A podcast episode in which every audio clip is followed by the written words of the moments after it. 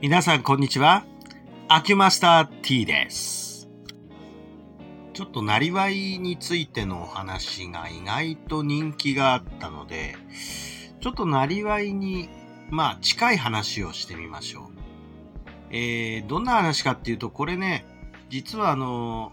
肩書き持ってやってる、えーもう一個のポッドキャストの方では、ちょっと喋ったんですけど、もうちょっとこれをわかりやすく、なんて言うんですか、医療系の人じゃない人にもうまく説明できるような話し方で今日はお話ししてみたいと思います。えまず病気っていうものの、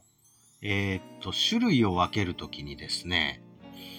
うん、まずは急性病と慢性病っていう分け方あるんですね。えー、急性病っていうのはもう突然起こるやつなんですけど、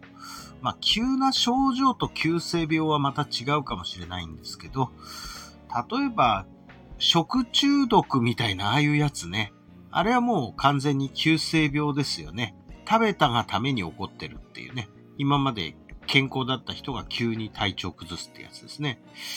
まあ、こういうような病気と慢性病っていうのはいわゆる生活習慣病に近いようなやつですね。えー、だんだんだんだん体が弱ってて蝕まれてって、えー発症するっていうやつですね。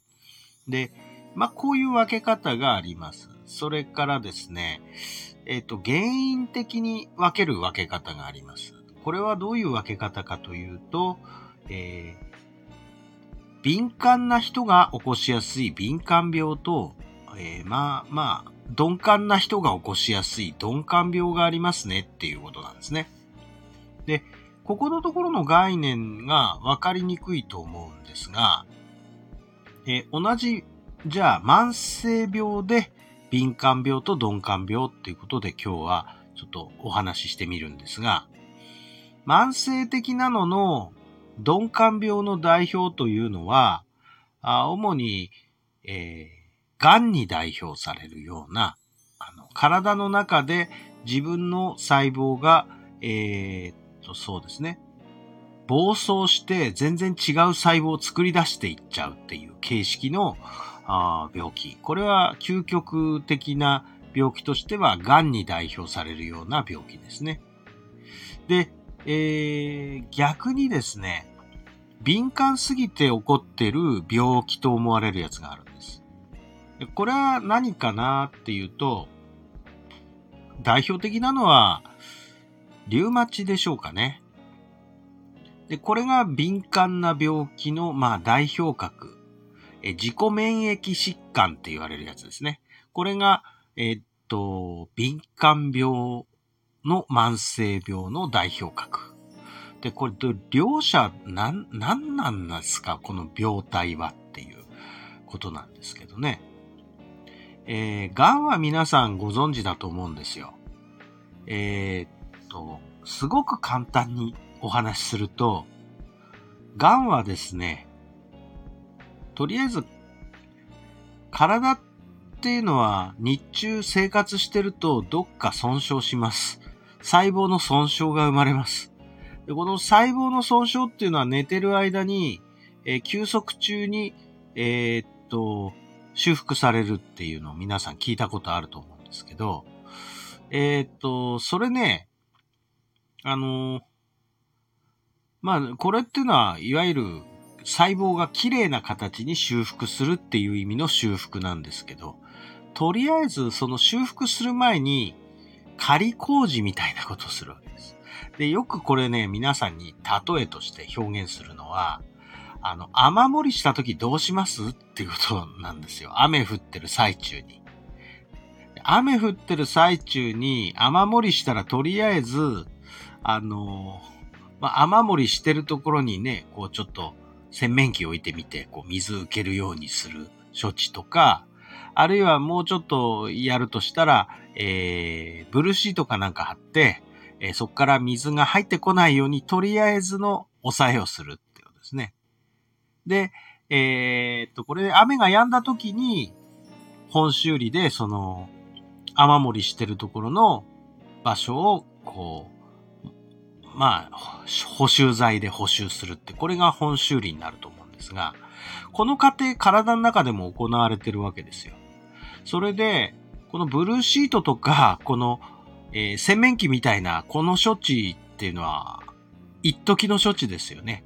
この一時の処置をする細胞が癌細胞なんですよ、実は。とりあえず、傷を埋めるみたいな。リペアしとく、とりあえずの。仮押さえ、ブルーシートみたいなやつです。で、えっと、その後にですね、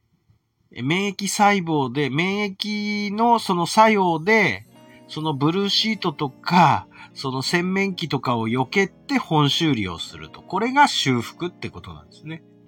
だから修復も2段階あって、仮工事、本工事とあるわけです。で、仮工事の部材が、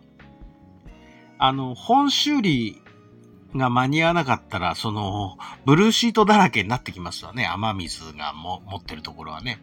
この雨水が持ってるところのブルーシートだらけになる、これが癌が全身に蔓延していって、ブルーシートだらけになって本修理間に合わない。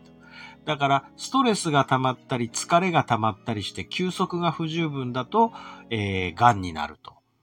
いうのは、こういう感じで例えることができるわけなんです。だから、あ鈍感病の極み、癌っていうのは、言ってみれば、休息の不足。休息の不足っていうのはですね、うん、もうちょっと難しい専門的な感じで言うと、副交感神経を働かせている時間が足りなくて、交感神経優位になる。つまり、行動的になりすぎているっていうことなんですね。はい。これが、あまあ、敏感じゃなかった鈍感病ということですね。じゃあ今度逆に、鈍感病の逆の敏感病のリュウマチってどういうシステムなのかというと、自己免疫疾患というふうに言う、ういわゆる、なんていうか、えー、っと、修理したがりと思ってくださいよ。とりあえず。それで、いつも、あの、どっか修理するとこないかって、いつも自分の体に対して敏感にですね、免疫がですね、効きすぎてですね、もう、あの、いろんなものを修理したがるわけです。で、ちょっとの異常でも異常にしたがるし、ちょっと異物があると、ああ、異物じゃーって言ってアレルギー反応を起こすと。これが、あの、敏感病の極みなんですね。とにかく、免疫が、あの、働きすぎて、で、正常な細胞まで、あ、あいつ怪しい。あいつは悪い奴に違いないって言ってそこに炎症を起こしちゃって、修理を始めるっていうのが、これがリュウマチなんですよ。自分の細胞に対するアレルギーですね。で、こういうものっていうのは、結局その、直したがりで修復する場所もないのに修復したがるっていう細胞なんですね。だから、ブルーシートなんかあったらもうほっとくわけがないんですよ。ブルーシートなんかもう即座に剥がして修理しちゃう。で、これ一見良さそうに見えるけど、正常なとこまで修理するから、全身なんか別に悪くないのに、あの、腫れたりして痛い状態になって変形しちゃったりとかするわけなんですね。これはこれで問題なんですよ。だからね、あの、これはまあ難しい。さっきの交感神経、副交感神経で言うと、交感神経があんまり働いてる時間がなくて、副交感神経ばっかり働いてる状態。これが、あの、自己免疫疾患と言われる、えー、敏感の極みの慢性病の形なんですね。だこうやって考えるとね、健康っていうのは、その、すごい鈍感とすごい敏感の真ん中辺のあたりのところに存在するので、常にこの状態って揺れ動いてますでしょ？皆さんも。あの、すごい敏感な時とすごい鈍感な時があると思うんで、常に、この、自分の健康っていう、いわゆる一定の幅ですね。ここのところを推移していれば健康でいられるわけですから、敏感すぎても鈍感すぎてもダメ。つまり、程よい運動、程よい休息っていうのはですね、あの、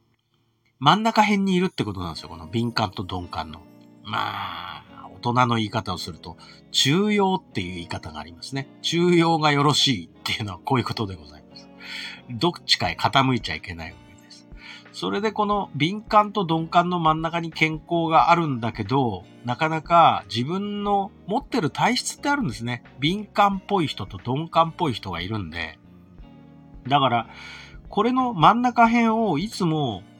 自分はどの辺が真ん中かっていうことをモニターしてないと真ん中にいられないんですね。あの、シーソーの真ん中辺にいるって難しいでしょ？結構。あの、公園でシーソーの上に立ってみりゃわかりますけど、えっ、ー、と、シーソーを中心で、こう、平らに置いとくって難しいですよね。大体どっちか行っちゃって病気になるので、まずは自分の中央ってどこでしょうっていう中央値のそのシーソーの視点を見つけなきゃいけないわ。まあ、これが健康の秘訣ですね。だからね、健康っていうのは、これさえやってりゃ誰でも健康になれるっていう方法はなくてですね、実は。あの、人によって健康法って違うんですよ。まあ、だから我々も治療っていうのはその人に合わせたことをするのであって、えー、誰にでも同じ治療をあの、同じようにできると思ったら大間違いなんでございますね。えー、まあ、実態あっての方法論ということです。えー、どのビジネスでも多分同じだと思うんですが、こういうことなんでございますよ。えー、だからね、万人に聞くツボなんて、これ絶対嘘です。そんなのあるわけない。だって健康法は、その人の実態によって違うんですから。まあ、そんなことでございます。今日の、まあ、話のオチはそんなようなところでしょうか。はい。ということで本日は失礼させていただきます。ありがとうございました。